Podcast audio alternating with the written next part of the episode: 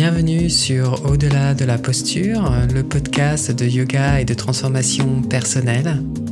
Je suis Jean Itier, enseignant de yoga et formateur, et je vous propose toutes les deux semaines des outils concrets pour vous aider à trouver des réponses à des questionnements, à avancer dans votre pratique du yoga et à redonner du sens à votre vie pour trouver le courage de vivre en fonction de qui vous êtes vraiment.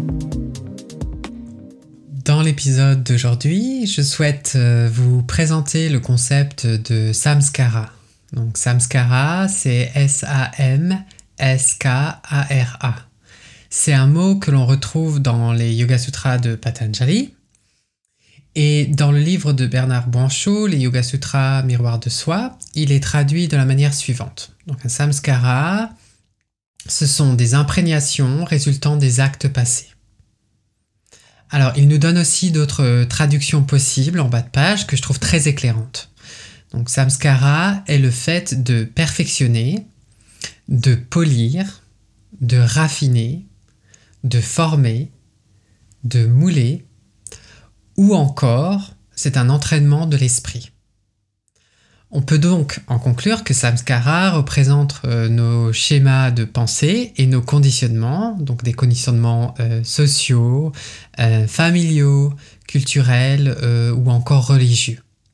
Donc ce sont des conditionnements que nous avons raffinés tout au long de notre vie.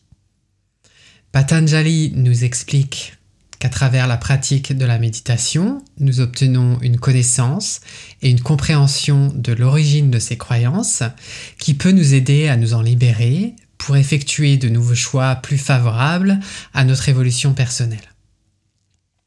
J'aime beaucoup la fable de l'éléphant enchaîné euh, de Georges euh, Buquet dans son livre euh, Laisse-moi te raconter les chemins de la vie, car elle illustre très bien ce mécanisme de conditionnement. Imaginez un éléphant de cirque capable d'arracher un arbre qui reste sagement attaché à un piquet. Depuis son plus jeune âge, il a été attaché à ce même piquet et était à ce moment-là incapable de s'en libérer.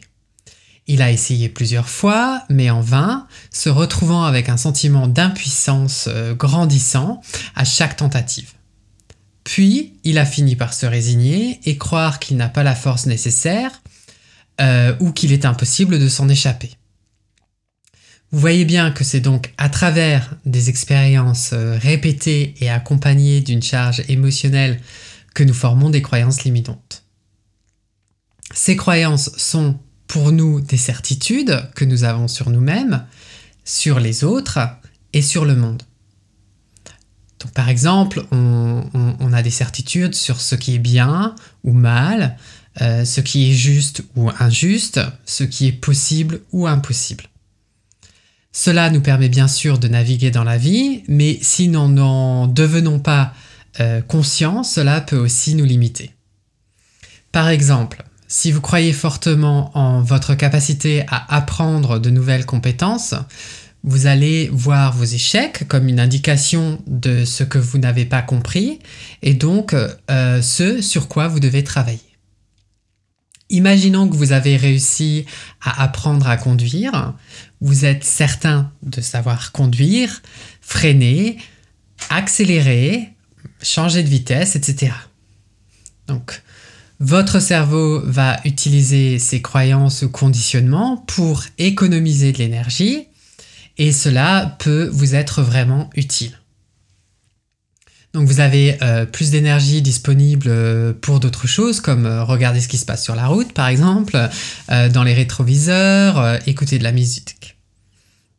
Par contre, je pense que ça vous est déjà arrivé de rentrer des courses ou du travail et de ne plus trop vous rappeler du chemin que vous avez pris par habitude. C'est parce que euh, votre cerveau est en mode automatique et c'est une lame à deux tranchants car nous avons ensuite tendance à ne plus trop faire attention et c'est dangereux. Cela compte aussi dans nos relations familiales, euh, professionnelles euh, ou personnelles. On a une façon de fonctionner, une façon de parler à ses collègues ou à, son ou sa conjointe qui peut porter préjudice à la relation. Prenons votre relation à vous-même par exemple. Vous avez certaines croyances par rapport à votre corps, votre intelligence, votre capacité à faire des choses.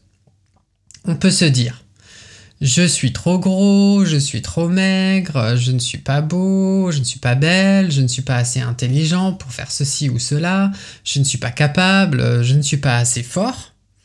Cela va peut-être vous paraître être une observation, mais ce sont en fait des opinions, des croyances que vous avez à votre sujet. Si vous ne euh, devenez pas conscient de ces conditionnements, cela peut devenir euh, votre mode automatique de fonctionnement. Vous vous limitez, voire même bloquez votre évolution personnelle. Vous allez prendre des décisions de vie en fonction de ces croyances, euh, postuler pour un nouveau travail, décider de changer de carrière, divorcer ou vous marier. Mais en fait, vos croyances ne sont que des pensées automatiques que vous continuez de penser. Ce ne sont pas des vérités, ce sont simplement des pensées. Si vous n'y prêtez pas attention, vous êtes en quelque sorte conditionné par vos croyances et vos schémas de pensée inconscients, et vous créez par conséquent votre avenir en fonction de votre passé. Vos croyances créent donc votre réalité. La vraie liberté, c'est qu'on peut croire ce qu'on veut. Personne ne peut décider à notre place de quoi penser. Les gens peuvent euh, nous donner leur opinion, faire des suggestions, mais au bout du compte, c'est à nous de décider. Si vous ne devenez pas conscient de tout ceci, vous donnez le contrôle aux autres sur ce que vous pensez et ressentez. C'est pour ça qu'il est important dans votre pratique du yoga de prendre conscience de votre état émotionnel et des schémas de pensée qui génèrent cet état et je vous invite donc à passer un peu de temps à vous poser quelques questions et à y répondre. Donc mes questions sont les suivantes. Quelles sont les croyances limitantes que vous avez à votre sujet? Pensez-vous être intelligent, capable, sportif, sociable ou pas Quel est l'impact de ces croyances sur votre état émotionnel et sur votre vie? Croyez-vous que votre estime de vous-même dépend de votre salaire ou de la carrière que vous avez choisie? Est-ce que vos choix de vie sont déterminés par ce que les autres ou la société considèrent comme respectable ou juste? Et finalement, quelles sont vos croyances, vos attentes par rapport à la vie? Si vous croyez que la vie doit être juste, que se passe-t-il quand elle ne l'est pas? Ces questions, si vous prenez le temps euh, d'y répondre devrait éclairer ce qui fait partie du domaine du possible pour vous.